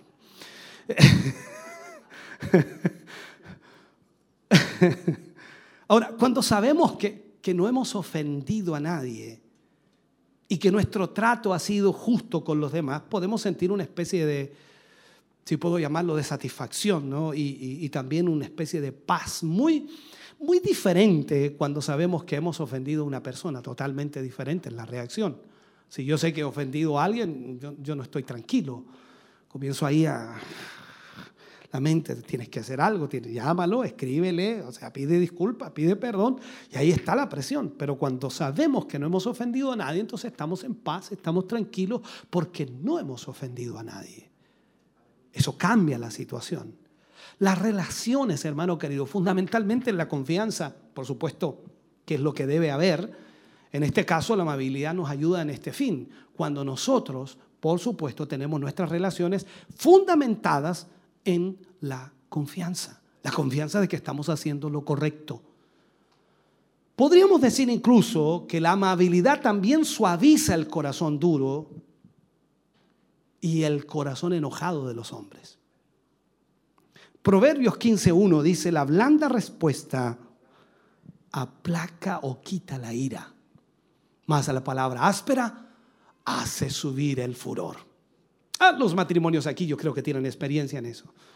¿Cómo le fue a mi hijo hoy día? Le dice la esposa. Bien. Y empiezan las preguntas y las preguntas van y las preguntas vienen y al final se chorea el esposo. Y se chorea la esposa. Y se chorean los dos. Bueno, eso sé que no pasa en su casa, pero eh, me han contado en algunos lugares. Y se enojan y discuten. ¿Por qué? Porque la, la palabra áspera hace subir el, el furor. O sea, cuando nosotros no somos amables en nuestra forma de responder, es un hecho que vamos a tener un problema. ¿Y se ha fijado usted que ca- casi siempre cuando nosotros respondemos según nuestro criterio, según nuestro pensamiento, nunca hemos ofendido? ¿Cuándo lo dije así? ¿Cuándo? ¿Para qué le ponéis color? ya me, me- me vuelvo al tema. Usted y yo sabemos que para pelear se necesitan dos personas. Y la Biblia nos exhorta a no entrar en contiendas necias o a responder, por supuesto, según la insensatez de la otra persona, sino de manera prudente y cortés. Proverbios 24 o 26, capítulo 4, versículo, perdón, versículo 4 y versículo 5. Proverbios 26, versículo 4 y versículo 5. Mira lo que dice. Nunca respondas al necio de acuerdo con su necedad, para que no seas tú también como él. Responde al necio como merece su necedad, para que no se estime sabio en su propia opinión.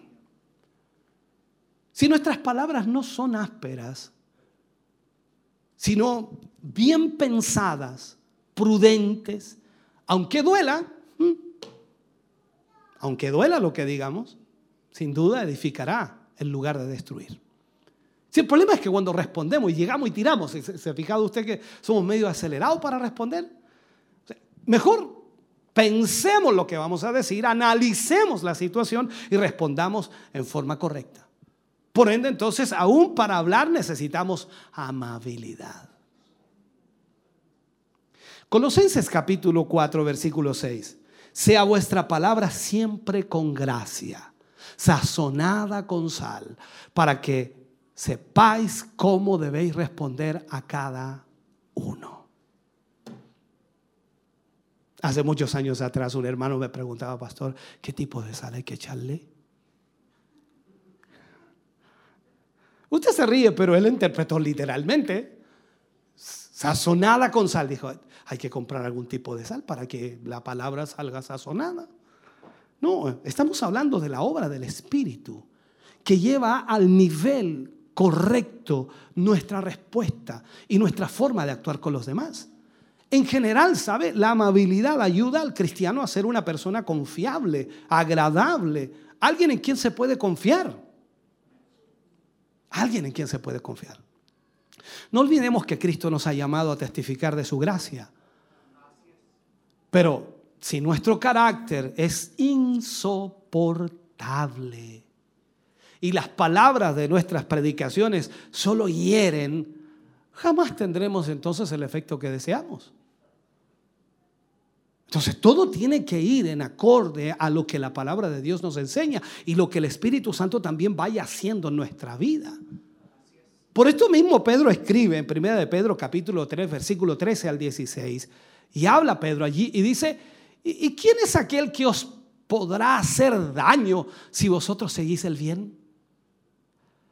Mas también si alguna cosa padecéis por causa de la justicia, bienaventurados sois. Por tanto, no os amedrentéis por temor de ellos, ni os conturbéis, sino santificad a Dios el Señor en vuestros corazones y estad siempre preparados para presentar defensa con mansedumbre y reverencia ante todo el que os demande razón de la esperanza que hay en vosotros teniendo buen, buena conciencia. Buena conciencia. Para que lo que murmuran de vosotros como de malhechores sean avergonzados los que calumnian vuestra buena conducta en Cristo. O sea, lo que diga la gente, hermano querido, no, no, no lo debe preocupar. Cuando toque responder, usted responderá con sabiduría, responderá con amabilidad y eso será suficiente para demostrar que lo que están hablando es totalmente equivocado. La actitud ante eso es un poderoso testimonio de nuestra cristiandad, que por supuesto testifica al hombre que verdaderamente somos hijos del Dios Todopoderoso, que Él ha cambiado nuestra vida. Eh, Usted sabe antes, ¿no? Aquí yo creo que deben haber varios que eran de ese tipo de personas así. Sí, si sacamos para afuera, güey, ¿qué, qué? ¿Y qué? Ah, no, la arreglemos la, afuera la arreglamos, te espero allá. E- Era, éramos así, ¿no? Voy a ponerme yo también en, la, en, la- en esa cuestión de valentía, ¿no? Que teníamos así, éramos choros. Pero ahora en Cristo no, nosotros somos amables. ¿Dice amén usted? Finalmente podemos decir que cada uno de nosotros necesita buscar la forma de desarrollar este fruto del Espíritu, que nos ayuda, por supuesto, a mantener una unidad de, la iglesia o la misma unidad de la iglesia. Si imagínense, todos fuéramos amables. ¿Qué peleas habrían? O sea, el diablo ni se asomaría para acá y dice, ¿para qué voy a ir para allá si estos son súper amables? Siempre le ando metiendo cagüines, chisme y no hay caso, no entra nada. Estos se aman, se respetan, tienen misericordia unos con otros. Entonces eso mantiene la unidad de la iglesia a través de la perfecta comunión con todos los santos. Nos amamos unos a otros. Ahora, hagamos un autoexamen de benignidad. ¿Les parece? Un autoexamen. La benignidad que muestro a los demás refleja la que Dios tiene conmigo. O sea, ¿es mi benignidad como la que Dios tiene para conmigo? Porque Dios es benigno conmigo, con usted también. Es misericordioso conmigo, con usted también. Él nos perdona constantemente y nosotros no debemos hacer exactamente lo mismo. Entonces, ¿es nuestra benignidad que nosotros reflejamos como la que Dios tiene conmigo? Segundo, busco algo a cambio con la benignidad que muestro o realmente es genuina. A, a veces nos comportamos tratando de demostrar algo que no somos. Y, claro, cualquiera diría, bueno, por lo menos está haciendo esfuerzos. Sí, pero los esfuerzos humanos usted sabe que no, no, culminan bien, terminan mal. Necesitamos al Espíritu Santo obrando en nuestro corazón para que esa benignidad sea genuina. Entonces, mis acciones benignas llevan consigo misericordia, llevan consigo amor, llevan consigo compasión. ¿Cómo realmente podremos nosotros mostrar benignidad?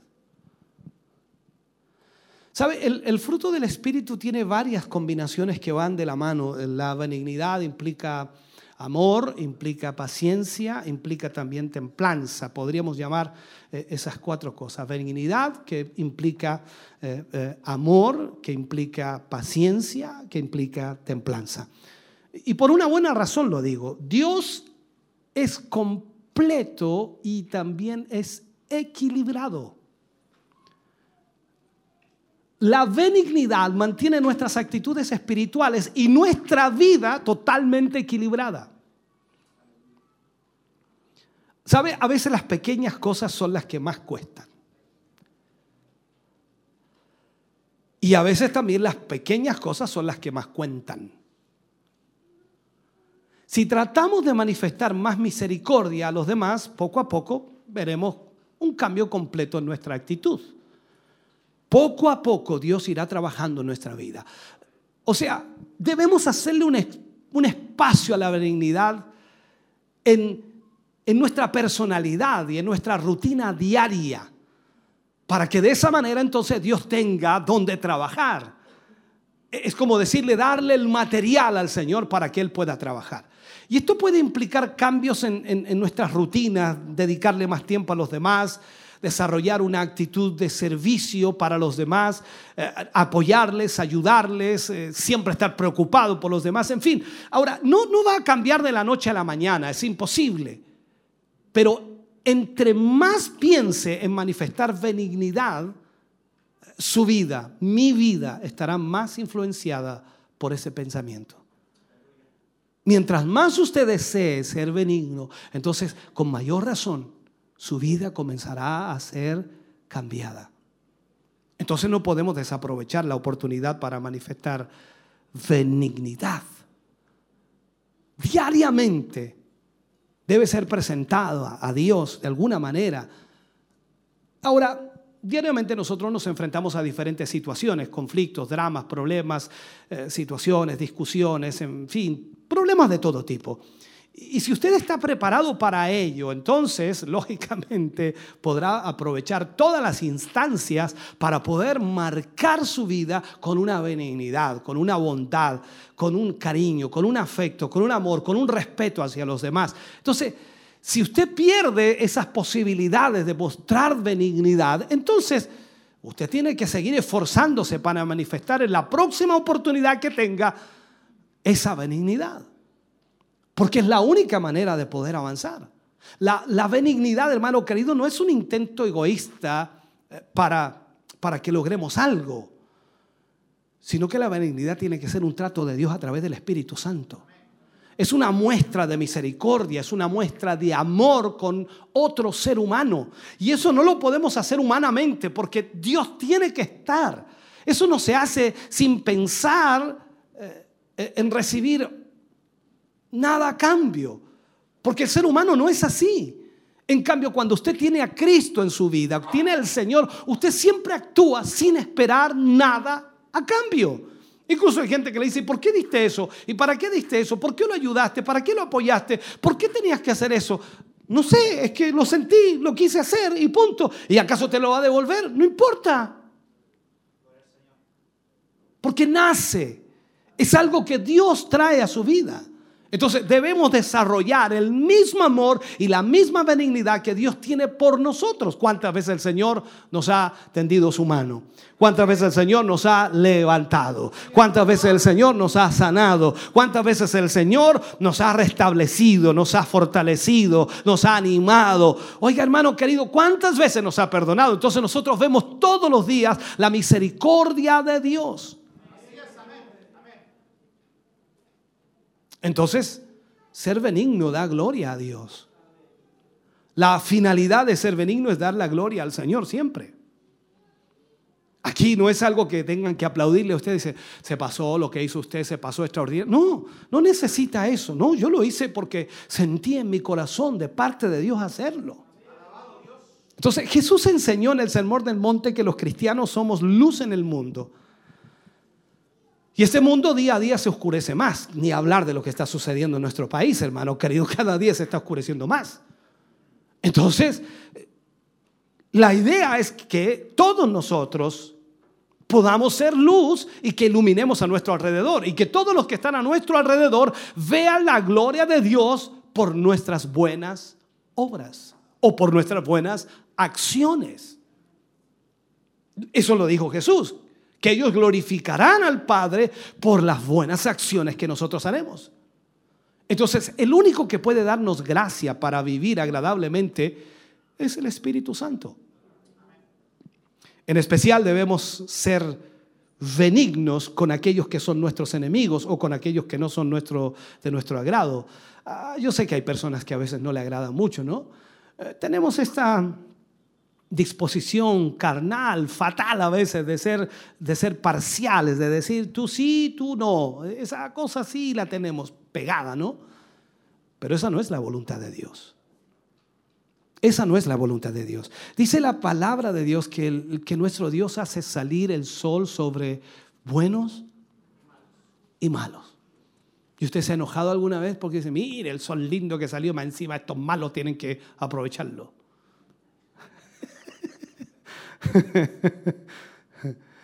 Dios no hace diferencia sobre esto. Entonces, Jesús mismo dijo que no hay gran recompensa en ser buenos con quienes son buenos con nosotros. No es ninguna cosa extraordinaria que estemos haciendo ser buenos con los que son buenos con nosotros. Es muy sencillo hacer eso. Aún por naturaleza humana, esto a veces es un trabajo difícil. Ahora, sin duda nos agrada estar con aquellos a los que les somos agradables, ¿no? Con los amigos, con los que tenemos esa buena comunión. Pero el espíritu, hermano querido, está para impulsarnos más allá de ese grupo. Hacer, hacer, por supuesto, aquello que nos parece imposible, lo hace Dios posible. Porque el Espíritu Santo viene a nosotros y pone algo en nuestra vida que nos lleva a ser más allá de lo que podemos ser humanamente y nos lleva a ser tiernos, nos lleva a ser dulces para con los que no, no nos hacen bien. Y a veces incluso con los que nos hacen mal e incluso con aquellos que nos desprecian, el Señor nos hace amarnos. Amarlos, increíble. ¿Sabe? Así como todo fruto en lo natural tiene un proceso de maduración, también lo es el espiritual. Cada uno de nosotros tenemos un grado de maduración y espiritualmente vamos madurando. Yo no puedo decirle a usted qué clase de madurez tiene, pero sin duda a través de sus acciones, a través de sus hechos, usted va reflejando cuál es su madurez. Y en esto debemos cooperar con el Espíritu Santo para que este proceso de santificación se haga completamente. El Espíritu Santo dice que da la gracia y da el poder. Y nosotros ponemos qué cosa? El corazón y la voluntad para vivir de una forma que el Espíritu Santo desea que vivamos.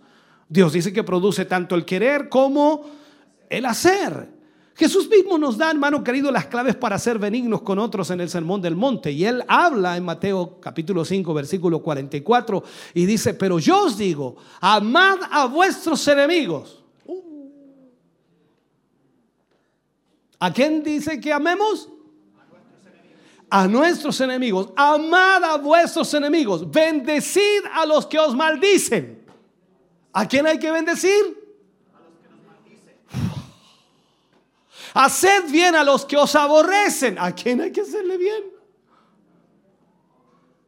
Y luego dice, orad por los que os ultrajan y os persiguen. Vuelva atrás ese versículo, hermana, por favor. Ahora yo le hago la pregunta a usted y, y- y se nos pegó. Amad a vuestros enemigos. Seamos honestos. ¿A quién amamos? Bueno, yo voy a empezar yo, ¿ya? Yo amo a mi esposa, amo a mis hijos, mis hijas, amo a mis nietos, amo a mis hermanos. No la creyeron esa vez, no la creyeron, ya no la creyeron. Pero eso sería fácil. Pero amar a mi enemigo.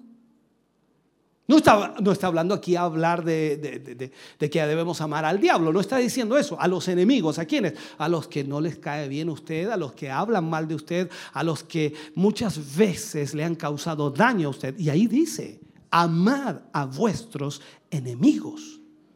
Bendecid a los que os maldicen. Es como ponerse a orar por el vecino que le tira piedra, que le, ha dejado una escoba, que, que le mató el perro, le dio veneno al perro y se lo mató. Y, y usted tiene que orar por el Señor. Bendice a mi vecino. O sea, estoy tratando de dar ejemplo. Entonces usted, pero que cómo lo que nos, nos está pidiendo el Señor. Entonces ahí nos da inmediatamente el enfoque. Eso humanamente es imposible.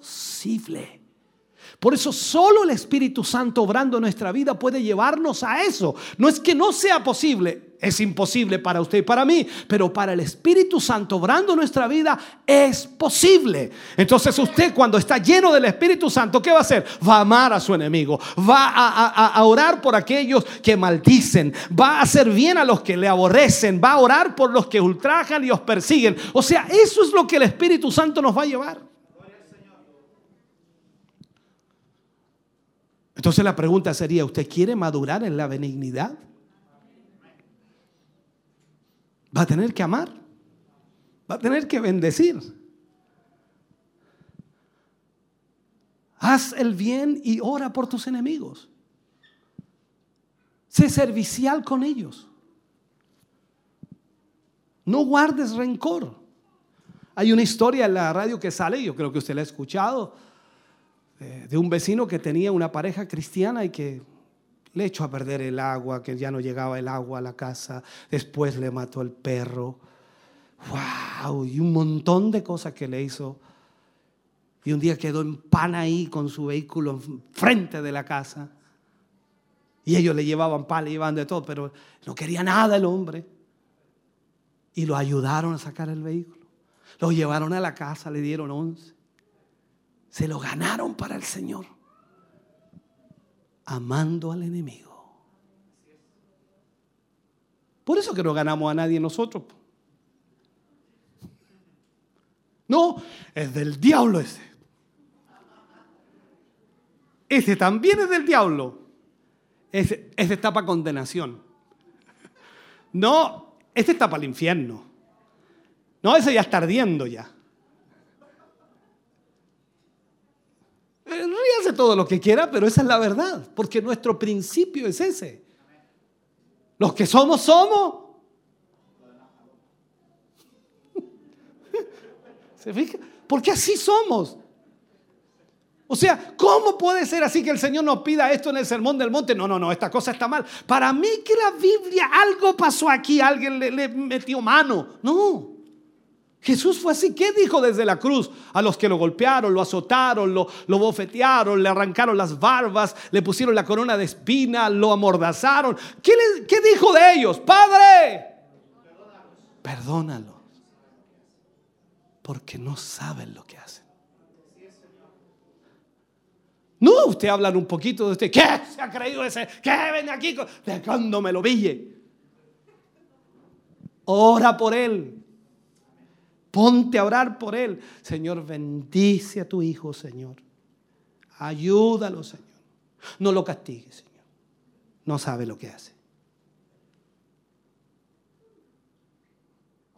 No, yo he visto cristianos que de repente dicen, ¡ay! supo lo que le pasó a tal fulano.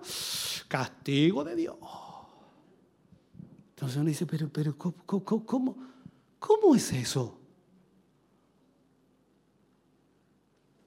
No puede alegrarse usted cuando su enemigo tropiece, sino que tiene que tener compasión de ellos y siempre debe mantenerse dispuesto a amarlo en momentos así. No critique, ni sea áspero con los demás, sino siempre ten, tenga en su boca una palabra de edificación para sus vidas. Cuando usted coopera, hermano querido, de esta forma con el Espíritu Santo, eh, su vida, su vida será un reflejo del carácter tierno y humilde de Cristo y Dios se glorificará en su vida. Mire lo que dice Lucas 6:35. Ya, ya estoy terminando, trataré de terminar. Lucas 6:35 dice, amad pues a vuestros enemigos y haced bien y prestad, no esperando de ello nada. Y será vuestro galardón grande y seréis hijos del Altísimo porque Él es benigno para con los ingratos y malos. Yo no sé si usted se considera de este, de- dentro de este grupo de ingratos y malos. Hemos sido ingratos, hemos sido malos y el Señor ha sido benigno con nosotros. Él ha sido bueno. Aquí no hay, no, no, es lo que pasa que pastor, yo, el Señor me ha bendecido a mí porque yo he sido muy bueno. ¿Qué? Lo que pasa es que yo he hecho mucho esfuerzo, me puse centroamericano, disculpe. Lo que pasa es que yo me he esforzado mucho en la obra de Dios, por eso el Señor me ha bendecido. Nada, no hay mérito alguno en nuestra vida, es la misericordia de Dios, porque Él es bueno, porque Él es benigno. No lo merecemos, nada lo merecemos, nada. Ahora, este pasaje nos dice que la benignidad de Dios tiene un grupo específico a quienes se aplica. A los ingratos y los malos. La benignidad consiste en amar a los enemigos. Por eso es lo más difícil, ser benignos unos con otros. Sí, pero ¿cómo voy a este hermano si este hermano me tiene mala? Si este hermano anda hablando, si este hermano anda pelando, si este hermano, qué sé yo, voy voy a poner todo ese tipo de cosas. ¿Y cómo lo voy a amar? Es que, es que ahí está la benignidad. O sea, también es optar por hacer bien a las personas sin esperar nada a cambio. Según Lucas, según el, el- libro de Lucas, obedecer estos mandatos de Cristo tendrá recompensa. Dice, será vuestro galardón grande y seréis hijos del Altísimo, porque Él es benigno para con los ingratos y malos. Déjeme terminar este mensaje si puedo hacerlo. Ahora yo sé que usted está pensando, dice, pastor, te- se está alargando, pastor. Déjeme si hace días que no predico, pues ya, pues. Ahora, el propósito primordial, hermano querido, de la benignidad es traer el arrepentimiento a aquellos que no han creído en Dios. Y al mismo tiempo que los creyentes cambien de proceder dejando las prácticas pecaminosas. Ese es el propósito. En una frase, la benignidad busca restaurar a personas y relaciones entre personas. Entonces, la benignidad es el fruto del Espíritu Santo que evidencia que el creyente renuncia a las prácticas pecaminosas y decide amar al prójimo y amar al enemigo conforme a la voluntad de Dios para pro- propiciar, por supuesto, el arrepentimiento de quien lo necesite realmente. Por eso los apóstoles Pedro y Pablo nos hacen este llamado. Cuando Pablo o Pedro primeramente escribe en Primera de Pedro capítulo 2 versículo 1 al 3 dice, desechando pues toda malicia, todo engaño, toda hipocresía, toda envidia y todas las detracciones, dice así, Desead como niños recién nacidos la leche espiritual, no adulterada, para que por ella crezcáis para salvación, si es que habéis gustado la benignidad del Señor. Wow. La benignidad procura, procura, hermano querido, endulzar afablemente los corazones, esos corazones iracundos. Trae palabras suaves actos de misericordia, llevan esperanza. Es más, el alma que goza la benignidad o de benignidad es como una lámpara llena de aceite que siempre está iluminando. O sea, siempre está haciendo un buen ejemplo. Ilumina a los que van errados, ilumina a los que están extraviados, ilumina a aquellos que han perdido el camino, los ilumina constantemente. Lo que hace eso entonces es ungir con una suave conversación a los afligidos. Sirve de medicina a través de sus virtudes para esa alma áspera. Y sobre todo, sobre todo, contagia de ese amor divino y sobrenatural para que de alguna manera la benignidad nazca también en aquel corazón. Hermano querido, cuando analizamos el fruto del Espíritu, que es benignidad, nos damos cuenta que necesitamos dejarnos guiar por el Espíritu de Dios. Así que lo que el Señor nos pide es amar a nuestros enemigos. Orar por los que os maldicen. Complicado, ¿no? Pero cuando el Espíritu Santo está en tu corazón y en tu vida trabajando, esas cosas comienzan a llevarse a cabo y tú vives una vida en comunión con el Señor, feliz y contento por lo que Dios está haciendo. Póngase de pie, por favor. Vamos a orar a Dios. Aleluya. Padre, ¿cómo no darle gracias? Esta ha sido una palabra de reflexión como cada palabra que hemos predicado acerca de estas temáticas. El verdadero carácter de un cristiano. ¿Cuánto nos cuesta, Señor, muchas veces entenderlo? ¿Cuánto nos cuesta, Señor? Porque humanamente es imposible poder cambiar a este nivel o poder llegar a este nivel. Pero tu Espíritu Santo trabaja en nosotros, Señor, para llevarnos a ser como tú quieres. El propósito del Espíritu Santo, Señor, es llevarnos a ser cada vez más como Cristo. Ayúdanos en esta noche, Señor, para que esta palabra que ha sido predicada y ministrada pueda traer respuesta, pueda traer fortaleza, pueda traer ánimo, pueda traer, Dios mío, revelación al corazón y la vida de cada uno de tus hijos. Todos los que hemos oído esta palabra, Señor, hemos quedado contra el muro, Señor, y nos hemos dado cuenta que nos falta muchísimo, pero no hay imposible para ti, Señor. Y queremos en esta noche que tú nos puedas ayudar, Señor. Queremos disponer nuestro corazón y vida para servirte, para adorarte, para exaltarte, para darte a ti toda honra y gloria. Señor, gracias por lo que hoy hemos recibido de tu mano. Gracias por esta tu palabra, Señor, que nos bendice, que nos fortalece y que nos anima. En el nombre de Jesús, danos tu bendición para la gloria de Dios. Amén. Y amén, Señor. Fuerte ese aplauso de alabanza al Señor. Aleluya. Gloria a Dios. Cantamos al Señor, adoramos a Dios y luego oramos por las peticiones que nos han llegado.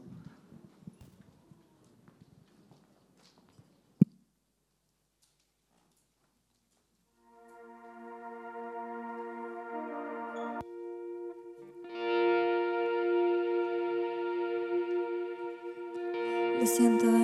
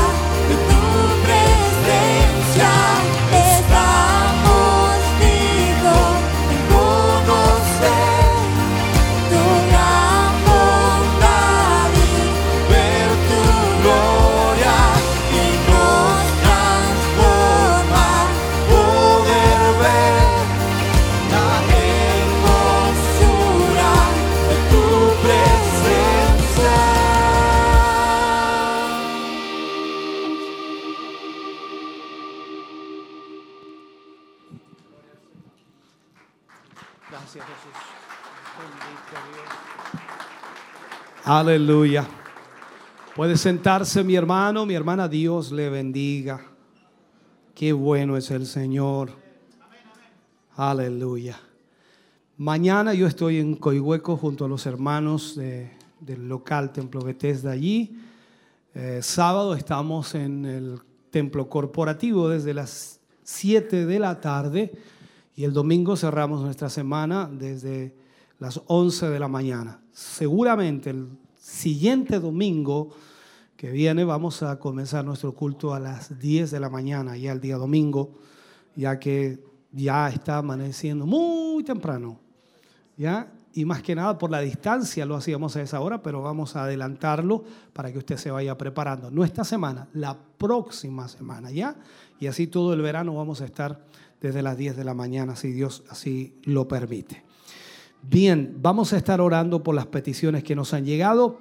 Por Sandra Contreras, pide oración por sanidad. Karen Montesinos, pide oración por Cristóbal Baeza. Por sanidad, Damaris Vázquez pide oración por fortaleza para su familia. Marcela Rojas pide oración por su esposo. Rodolfo Jiménez por sanidad y protección. Vamos a estar orando también por Sergio Lara Barra, por la familia Lara Orellana, por Evelyn Andrea Contreras Orellana, por Héctor Hernán Hernández San Martín, por Luis Eladia, por Luis Eladio Hernández Larenas, por la hermana María Mardones, por la familia Solís Hermosilla, por Daniela Esther, por la hermana Marisol, por familia Aldea Muñoz, por um, Arieta mm, Montolivo, por la hermana Norma Riquelme, por Julieta Chávez, por la hermana Sara Riquelme, por la hermana Ana María Rojas, por la hermana Erika Figueroa, por la hermana Ivonne Sea, por la hermana Fabiola Briones, por el matrimonio Cárdenas de la Fuente, por la hermana Magdalena Cancino, por la hermana Delia Riquelme, por Mariano Urra Castillo, por Ángela Urra Ortiz, por Marcela eh, Ortiz Martínez,